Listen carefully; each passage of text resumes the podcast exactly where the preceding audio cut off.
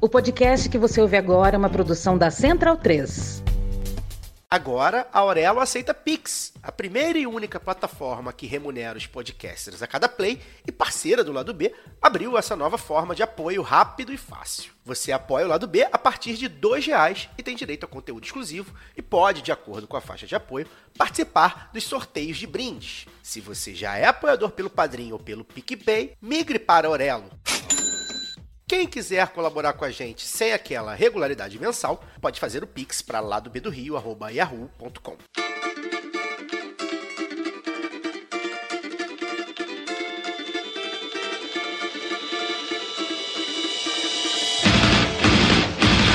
Ouvintes da Central 3. Sejam bem-vindos. Eu sou Fernanda Castro e esse é o seu Lado B Notícias, o semanário de notícias do Lado B do Rio, com temas que precisam de atenção maior, mas de forma mais objetiva. Para ouvir o formato tradicional de debates e entrevistas, continuem ligados no nosso programa de sexta.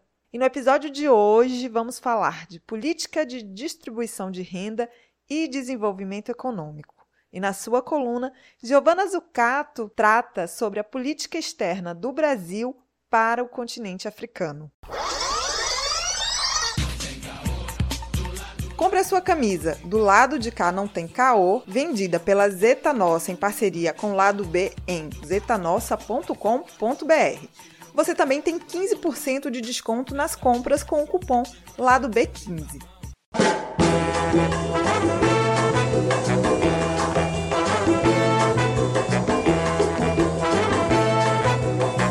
No próximo período, o Brasil tem um enorme desafio de reconstruir e implementar políticas que gerem distribuição de renda, desenvolvimento e devolva para a sociedade brasileira uma vida justa e tire o país da enorme pobreza e crise que o governo Bolsonaro gerou. Vislumbrar uma retomada do país em diálogo com as áreas da cultura, meio ambiente, mobilidade urbana, saúde, entre tantos outros temas e principalmente em diálogo com a população. Para falar sobre desenvolvimento econômico e distribuição de renda, eu converso com Igor Sardinha, advogado com pós-graduação em gestão pública pela Unicamp e secretário municipal de Desenvolvimento Econômico de Maricá.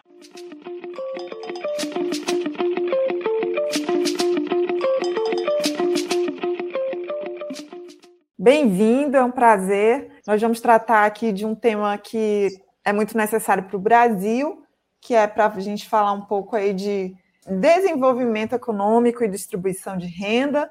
Nós vivemos nos últimos anos o desmonte das políticas né, de distribuição de renda no país. O Rio de Janeiro, nós temos aí, acho que um cenário muito ruim também, porque vive uma crise econômica aí prolongada, né, de infinito.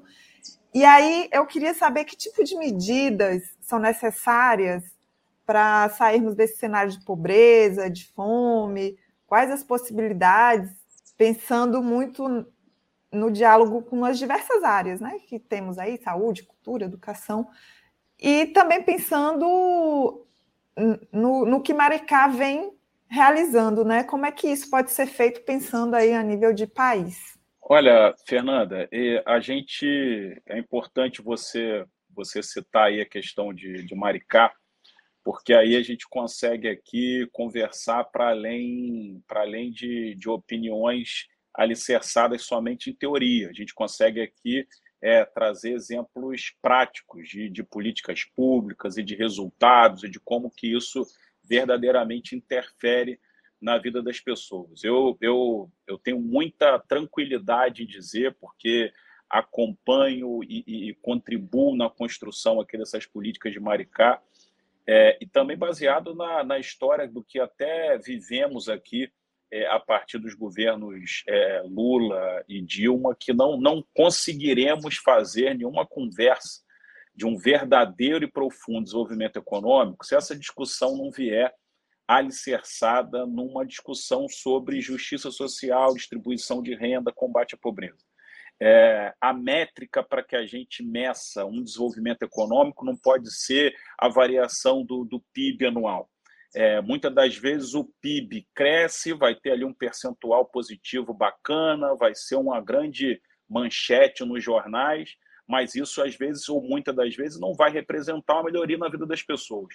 Então, Maricá, Maricá, para que a gente faça aqui um, um rápido contexto histórico, Maricá até 2008, 2009, Maricá era uma, uma cidade é, classificada como cidade dormitório, ou seja, aquela cidade onde a grande maioria esmagadora da população, não encontrando oportunidades de emprego na cidade em que mora, mas se aproveitando dos baixos custos de moradia, da proximidade com a capital, acabava indo morar em Maricá e todo dia fazendo aquele pêndulo capital, Niterói e volta para dormir na em Maricá. O que, que isso representa? Representa uma, representava uma cidade de baixíssima atividade econômica, quase nula geração de emprego, uma população com dificuldade de, é, demais, é, é ia para esses centros atrás de empregos de, de, baixa remuneração e o custo do ir e vir tornava esse,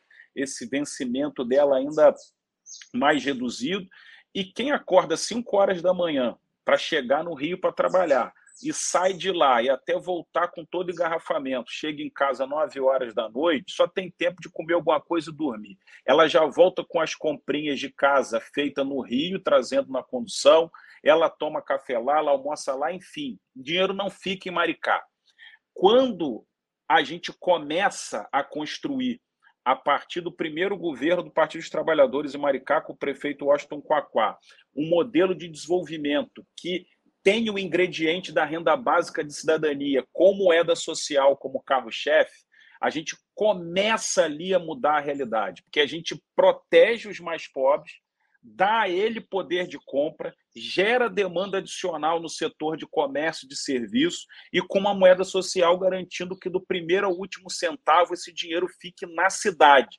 Aí a gente começa ali a tracionar uma economia, gerando mais compra na cidade, um comerciante gerando mais emprego, serviço renascendo, e a gente começa a, a mudar. Então, trazendo um paralelo para o país, eu acredito que a gente tem que restabelecer todo o tecido de, de proteção social que foi esgarçado nesses últimos anos, porque a partir da proteção desses mais pobres e tornando eles ainda mais fortes para fazer uso do que ele precisa, para ele ir no comércio, para ele ir no setor de serviço, a gente vai começar a, a, a ter um, um, respiro na economia. Você tocou num tema aí que me interessa, que eu acho que é uma experiência muito importante, que é a questão da moeda própria, né? Que chama Mumbuca, né? A, a moeda daí, que é uma experiência está é, aí pensando no desenvolvimento do território, é, numa economia mais coletiva, assim, né? Acho que rompe um pouco essa ideia muito individualizada de, de crescer, né? Assim, e, e aí é, parte muito do Estado, né? Como é que se deu essa construção de olhar para a economia a partir do Estado nesse viés? Como é que se dá o diálogo com as experiências aí da sociedade civil? Como é que foi a construção disso? Se houve esse diálogo com a sociedade civil para a construção dessa moeda, e é, é, um modelo que me parece que funciona em gerar essa riqueza e, e gerar riqueza para trabalhador e trabalhadora, né? Me parece que vai muito nesse sentido, ter uma, uma moeda própria, né? uma economia local, popular, enfim, solidária, né? Tem essas bases aí da economia solidária. Fala um pouco para a gente também disso. E também eu acho que é interessante a gente sempre pensar nessa perspectiva mais ampla, né, do que é possível para melhorar a vida dos brasileiros. O, o Fernanda, é, é, o diálogo sempre ele, ele foi para a construção e para a execução ele é sempre a gente sempre tem um diálogo aqui muito permanente com a sociedade, com os movimentos sociais, porque o programa de renda básica e moeda social ele, ele é um programa que, que a gente nunca pode dar, dar ele como fechado. Ele é sempre uma experiência aberta para que a gente, junto com a sociedade, a gente vá chegando e vá fazendo um refinamento, melhorias no programa, para que a gente sempre vá é, é, é, se apresentando forte o suficiente para os novos desafios. Por exemplo, a gente, a gente agora recentemente a gente está tá estudando ferramentas para que o cidadão que gastar a renda básica mensal que ele recebe se ele gastar nos comércios menores, naquele comércio de bairro, ele, ele vai ter ganhos maiores no final do mês. Ele vai ter uma espécie de bônus. Nós vamos estimular, por exemplo, que eles gastem mais nos pequenos, para que a gente faça frente às grandes redes, porque aqui em Maricá é, é, muito difícil você não encontrar um comércio que não aceite a moeda mumbuca. A moeda mumbuca ela é aceita, é mais fácil você às vezes pagar em mumbuca do que na, nos cartões tradicionais. Então, é uma experiência de sucesso difundida, voltada aos mais pobres e que fez, Fernanda, com que essa economia que antes era dormitório, alicerçada no setor de comércio, de serviço e construção civil, com essa moeda mumbuca, fizesse com que Maricá chegasse na cidade, entre as cidades brasileiras, com mais de 150 mil habitantes. Maricá, no que tange a geração de emprego, é a que tem maior variação relativa do Brasil nos dias de hoje. Exatamente por esse aquecimento, por essa demanda adicional que a gente faz na economia. Então, os resultados são fantásticos. E uma série de outras políticas vão se somando. Então, a gente tem uma moeda social, mas a gente não para por aí. A gente, por exemplo, tem um programa de microcrédito produtivo orientado voltado também para que essa população possa não só ser recebedora de uma renda básica, mas que ela tenha acesso ao crédito como ela nunca teve na vida, porque hoje nós temos um sistema financeiro bancário que só oferta possibilidade de crédito para quem já tem grana e dinheiro, porque o banco é, é não, ele tem total aversão ao risco, então ele impede o acesso do mais pobre ao crédito. E sem crédito, ninguém consegue ser um capital de giro, ser um dinheiro para comprar teu insumo, seu equipamento, montar um negócio. Então, assim, a gente tem aqui uma política de microcrédito com é, um ano de carência, é, é, juro zero, é, enfim. Então, você tem a renda básica, você tem um programa de microcrédito, você tem um programa de qualificação profissional, tanto para ele é, é, trabalhar, aprender um ofício, como para ele também empreender em parcerias aqui com, com o Sebrae e diversas outras redes. E nós temos agora por iniciar, Fernando, um programa que eu vou te dizer que a gente aqui está muito motivado com ele, que é o programa de proteção ao trabalhador. É, a gente acabou de aprovar a lei na Câmara e é um programa que vai dialogar exatamente dentro dessa discussão que ganha o país e até o mundo nós aqui em Maricá vamos estar pela primeira vez vendo o município executar um programa que vai buscar ofertar proteção a essa massa de trabalhadores hoje informais. Então a gente vai ter ali esse trabalhador informal, ele vai ter que para se inscrever no programa se formalizar, seja ele virando MEI ou seja ele cooperativado, ele vai receber mensalmente um benefício chamado benefício de estímulo à produção, que são 600 reais, meio salário mínimo por mês, para que ele possa ali ter um capital de giro, para que ele possa ali comprar teu insumo, maximizar os lucros. E ele, 10% do, do que ele faturar no mês, a prefeitura coloca numa conta que ele vai poder acessar nos momentos de maior dificuldade. Então, aquele motorista de Uber que quebrou o braço, e que já trabalha ali com dinheiro contadinho, numa dificuldade tremenda, ele vai ter uma grana para ele abastecer seu veículo, ele vai ter um dinheiro, que são os 600 reais, para ele abastecer o veículo, para ele consertar o veículo quando quebra. E ele, quando quebrar o braço, por exemplo, e não poder dirigir, ele vai poder ter acesso a essa conta alimentada por esses 10% do faturamento que a gente bota na conta dele, para ele poder, durante o mês que ele está parado, ele ter ali uma proteção, fazer o saque do dinheiro, continuar tendo condição de sustentar a família. Então, assim, são uma série de programas que vão se somando e vão dando a Maricá uma marca de desenvolvimento econômico. A gente gera emprego, a gente gera oportunidade, mas sempre baseado numa, numa proteção aos mais pobres.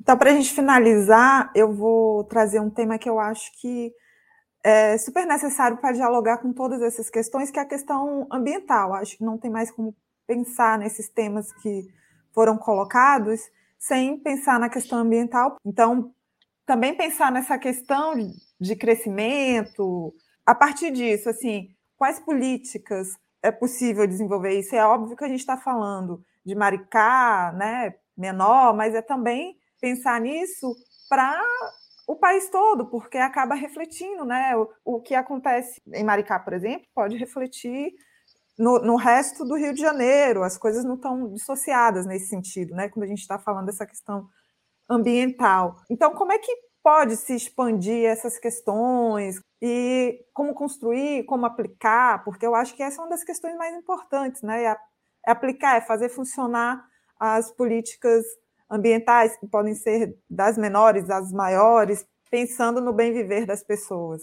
Fernanda, vou, vou dar um exemplo para você também. É, aqui, enquanto secretário de Desenvolvimento Econômico, eu busco, eu busco auxiliar o prefeito em duas linhas. Uma é em você gerar o, o, a oportunidade, o desenvolvimento no agora, no momento instantâneo. E aí é muito disso que eu já expliquei para você de todos esses programas que têm uma capacidade de gerar, de tracionar a economia de uma maneira muito rápida, mas nós sabemos que nós temos uma, uma missão que é também fazer políticas estruturantes, no sentido de fazer nascer na cidade arranjos produtivos locais capazes de fazer com que essa cidade continue esse processo de desenvolvimento mesmo com o fim do ciclo dos royalties. Hoje a gente tem aqui os royalties do petróleo com a capacidade de irrigar e fortalecer muito essas políticas, mas é importante que, que em paralelo a essas políticas, a gente faça nascer aqui grandes é, é, conglomerados, grandes arranjos produtivos. E você falou num ponto importante: se a gente conseguir conectar esses arranjos produtivos locais com essa missão que o mundo tem de sustentabilidade, é, com essas questões climáticas cada vez mais graves, acredito que a gente vai estar no caminho certo. Eu vou dar um exemplo aqui para você. Nós temos aqui em Maricá a política do tarifa zero no ônibus. É, essa política do tarifa zero, ela se dá, ela é executada não através de subsídio à empresa de ônibus que tem a concessão. A gente tem uma empresa pública de transporte que é a EPT aqui em Maricá. Pois bem, que, que a gente está fazendo aqui? Nós assinamos um contrato de encomenda tecnológica com a UFRJ, onde a gente está. O, o, contrato é no, na, algo em torno de 11 milhões e meio, para que a gente, junto com a UFRJ, a gente finalize um processo de pesquisa que a, que a universidade está fazendo já há alguns anos, para o desenvolvimento de três protótipos de ônibus não poluentes: um puramente elétrico, um elétrico etanol e um que é a nossa menina dos olhos, que é o elétrico hidrogênio. A estratégia se dá da seguinte forma: a gente acredita que em um ano e um ano e meio a gente terá esses três ônibus desenvolvidos, patenteados, uma patente dividida entre Maricá e Universidade, já em condições de poder ganhar escala e ser comercializado. E nós vamos começar o processo de descarbonização da nossa frota comprando exatamente os ônibus que nós financiamos o desenvolvimento junto com a universidade. A partir dessas primeiras encomendas e dessas compras, que a gente vai exigir que todo esse processo industrial, essa linha de montagem aconteça em Maricá, nós vamos estar, Fernanda, ao mesmo tempo que fazendo nascer um importante arranjo produtivo local ali, mas através de um produto totalmente conectado com as missões que nós temos enquanto cidadãos do mundo, de, de, de vencer, de mudar a matriz, e isso muito envaidece o governo do prefeito Fabiano Horta, porque ele aproveita de um recurso que hoje a cidade tem, oriunda de uma matriz suja, poluente, que é um royalty do petróleo, para investir no nascimento de cadeias produtivas limpas. Então, é, é, eu acho que a partir daí, eu acho que isso, aí você fazendo, como sempre você pede essa conexão com o Brasil, eu acredito muito que a gente possa iniciar agora uma nova era com muito investimento em ciência, em inovação, em tecnologia, principalmente nessa área de descarbonização, de fontes renováveis de, de, de, energia, acreditando muito no potencial do hidrogênio. acredito que o Brasil possa se tornar é, é, um grande um grande produtor de hidrogênio, não só para exportar hidrogênio para fora, mas para ter aqui cadeias importantes, para produzir equipamentos, tecnologias voltados para a área, para que a gente consiga aí, é, parar de ser um, um, um país é, meramente exportador de commodity, que a gente tem aqui é indústria, tecnologia, inovação, acredito que esse é o caminho. Quero muito agradecer sua participação, o seu tempo, para trazer essas experiências aí que têm acontecido e que podem ser muito relevantes para o resto do país. Obrigada pela conversa. Obrigado, Fernanda. Eu que agradeço. Ouvinte Lado B tem 10% de desconto na veste esquerda com o cupom Lado B. Acesse vesteesquerda.com.br. Seguimos para a coluna de Giovana Zucato.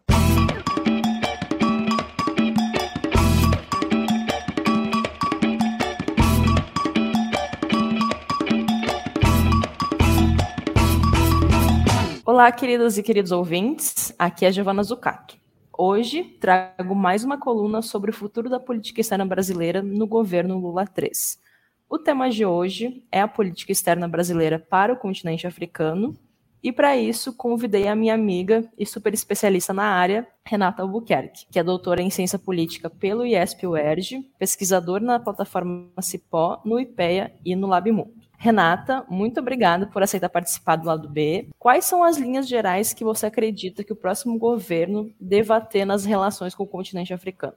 Obrigada, Giovana, pelo convite. Eu sou ouvinte do lado B do Rio, então para mim é uma honra participar, ainda mais para falar de um tema tão importante como esse. É, eu acho que a ação do Brasil deve ser orientada pelos princípios norteadores da política externa brasileira, mas não acho que seja o caso de uma reconstrução das relações com os países africanos é, exatamente, mas de uma retomada em novos moldes tenho conversado com outros pesquisadores e a gente chegou a essa conclusão de que a relação do Brasil com países africanos não pode repetir os erros do passado. Há muito a ser aprendido com o período de aproximação nos anos do governo Lula e de afastamento que ocorreu logo em seguida. Mas é preciso avaliar o quanto esse continente mudou e o quanto o Brasil mudou para conseguir pensar nessas relações em novas bases. Nesse sentido, eu acho que cabe um discurso, uma atualização do discurso usado pelos atores oficiais da política externa brasileira em torno das relações do Brasil com países africanos. Então, sair de um discurso romantizado e buscar uma fala que esteja baseada numa concepção mais atualizada das relações históricas entre o Brasil e o continente africano. E, é claro, uma concepção que ouça o que os africanos pensam da relação com o Brasil e que relação eles gostariam de ter é, com o nosso país. É, eu também acho que é interessante é, fazer um esforço para desfazer algumas articulações que foram feitas pela gestão atual, com forte envolvimento do componente religioso nas ações de política externa brasileira. Eu acho que tem muito trabalho a ser feito, mas creio que seguindo essas linhas a gente pode é, repensar e reconstruir essa relação com o outro lado do Atlântico. Agora eu queria te pedir para comentar um pouco sobre o tema do multilateralismo e aí para além dos BRICS, né, que é sempre a primeira coisa que a gente tem falado nessa aproximação mais sul-sul. Existe possibilidade de se buscar reconstruir espaços multilaterais como o IBAS, né, que é o Fórum de Diálogo Índia, Brasil, África do Sul, os OPACAS, que é a Zona de Paz e Cooperação do Atlântico Sul, e a Cúpula América do Sul-África? Giovana, é fundamental a retomada da presença do Brasil nas principais organizações internacionais do mundo. Porque, além de fortalecer o Brasil, a política externa brasileira, além de serem espaços de agência que permitem ações estratégicas para atingir os objetivos da nossa política externa, a presença brasileira fortalece o próprio multilateralismo, fortalece essas organizações. O Brasil é fundamental para algumas delas, já que tem um acúmulo de capital diplomático, de conhecimento técnico, de corpo profissional, de políticas públicas consolidadas em temas como saúde, agricultura e educação. Mas para isso acontecer, é preciso que o Brasil quite as dívidas que o Brasil tem com as organizações internacionais. A equipe do GT de Relações Exteriores do governo de transição publicou na semana passada um dado informando que o Brasil deve 5 bilhões de reais aos organismos internacionais. Isso é extremamente preocupante, mas existem níveis diferentes de problemas. No caso da FAO, por exemplo, a Organização das Nações Unidas para a Alimentação e Agricultura, o não pagamento da contribuição brasileira teria como consequência o Brasil perder o poder de voto. No caso das organizações multilaterais que envolvem os países do Sul, como essas que você citou, além disso, o fato do Brasil não cumprir com seus compromissos financeiros ameaça a própria existência e continuidade dessas organizações, No caso da CPLP, a Comunidade dos Países de Língua Portuguesa, o Brasil é o maior contribuinte da organização. Então, a contribuição brasileira é fundamental para a manutenção dessa organização, que é super importante na relação do, do Brasil com os países africanos. Eu acho que existe sim espaço para fortalecimento desses arranjos. O Fórum IBAS é um exemplo excelente, é, até porque continuou praticando cooperação Sul-Sul em meio à pandemia de Covid-19. As opacas e a sua abordagem de defesa, que é um tema fundamental para os atores do Atlântico Sul, mas para isso acontecer, o primeiro passo seria o Brasil quitar as suas dívidas com essas organizações. Aí sim eu acho que a gente pode pensar em temas, em objetivos e diretrizes para a atuação do Brasil nessas organizações. Agora, eu quero trazer um tema que, sinceramente, ultimamente tem me interessado muito, é, e eu sei que você entende muito desse tema, que é o tema da cooperação técnica. Quais são as potencialidades que a área apresenta para as relações do Brasil com o continente africano no próximo governo? Bom, a cooperação técnica é um tema muito interessante porque é um dos principais eixos da relação com países africanos desde sempre. Né? Mas acho que também seria um outro tema que precisa ser atualizado. Em que sentido? No sentido de retirar a África de um lugar que seja apenas recipiente da cooperação técnica ofertada pelo Brasil. Então, é preciso repensar os termos dessa parceria, de forma a dar mais dinamismo e mais equilíbrio a, essas, a esses arranjos. Especificamente em cooperação técnica, é, há áreas onde o Brasil pode cooperar com países africanos que são super importantes, é, como o clima, o meio ambiente, a transição energética, a segurança alimentar. São temas muito valiosos para os dois lados do Atlântico e a aproximação nessas áreas seria estratégica para os dois. É, e não só no sentido do Brasil oferecer, como eu já disse, mas o Brasil tem muito a aprender com os países africanos é, nessas áreas, principalmente nas áreas de clima, meio ambiente e transição energética. Por exemplo, no caso da África do Sul, eu acabei de publicar um texto sobre isso, eu acho que o Brasil tem muito a aprender com o caso sul-africano. A África do Sul é um dos principais consumidores de petróleo, tem uma matriz elétrica e energética extremamente dependente do carvão mineral, mas mesmo assim o país conseguiu é, desenhar um projeto de transição energética que foi articulado em uma parceria entre governo, sociedade civil e setor privado. E por causa dessa parceria, dessa articulação, a África do Sul conseguiu criar um plano de transição energética, de transição justa, que é, atenta para a questão dos do, da força de trabalho, né, da, dos impactos da transição energética para os trabalhadores da energia e conseguiu firmar acordos de cooperação internacional para que outros países ajudassem no financiamento dessa transição. No entanto, esses acordos de cooperação são um pouco problemáticos, porque eles podem trazer dívida, uma dívida muito alta para os países africanos. Mas, de qualquer forma, a articulação da sociedade civil, com o governo e o setor privado, eu acho que é, é, é, um exemplo que pode ser seguido pelo Brasil no desenho da transição energética aqui no Brasil. Então, tirar a África desse lugar de recebedor apenas, mas pensar no que, que o Brasil pode aprender com os países africanos nessas áreas. Perfeito, Renata. Muito obrigada mesmo. Eu acho que é um tema que ele é tão urgente quanto ele é desconhecido ainda. A gente fala pouco sobre a relação do Brasil com o continente africano e a gente sempre acaba abordando isso é, sobre lentes muito ultrapassadas, né? Mesmo, até mesmo a partir das reflexões que você trouxe, eu pude perceber isso. Então, acho que vai ser super importante para o ouvinte, para ouvinte do lado B do Rio, ter um contato ainda que inicial. E assim, já recomendo, a Renata tem muita coisa publicada sobre isso. Então, vocês deem um Googlezinho no nome dela, que vai achar muito material interessante para quem quiser continuar lendo sobre isso. Obrigada, Renata, de coração, pela tua presença. Imagina, é um prazer participar. Um abraço para você e para os ouvintes do Lado B do Rio. E é isso, gente. Esse é o último Lado B Notícias do ano. Boas férias e bom recesso para todos nós e voltamos ano que vem com Lula presidente do Brasil. Nem imaginei que diria isso, mas é, nos vemos num novo Brasil no ano que vem. Um abraço e bom final de ano a todos. Você pode aprender inglês, espanhol e francês na WeCreate, a escola de idiomas parceira do lado B. Acesse www.wecreateidiomas.com. E esse foi o último episódio do ano. Gostaria de agradecer aos nossos e nossas ouvintes, porque vocês sabem, né? Sem vocês, o Notícia não existe. Então, muito obrigada por mais um ano estarem conosco. E fiquem ligados, porque no ano que vem nós teremos novidades e teremos também, depois de tanto tempo, um ano bom. Vai ser um ano bom, um ano de reconstrução, mas com muita luta e muita ternura. Um abraço, galera, e até 2023. As trilhas desse programa foram o drama da Humana Manada, da banda El Efecto, Eu Tá Vendo no Copo, de Noriel Vilela, o rap do surfista, do grupo Geração, Salvador e Apache, da banda Ifá Afrobeat.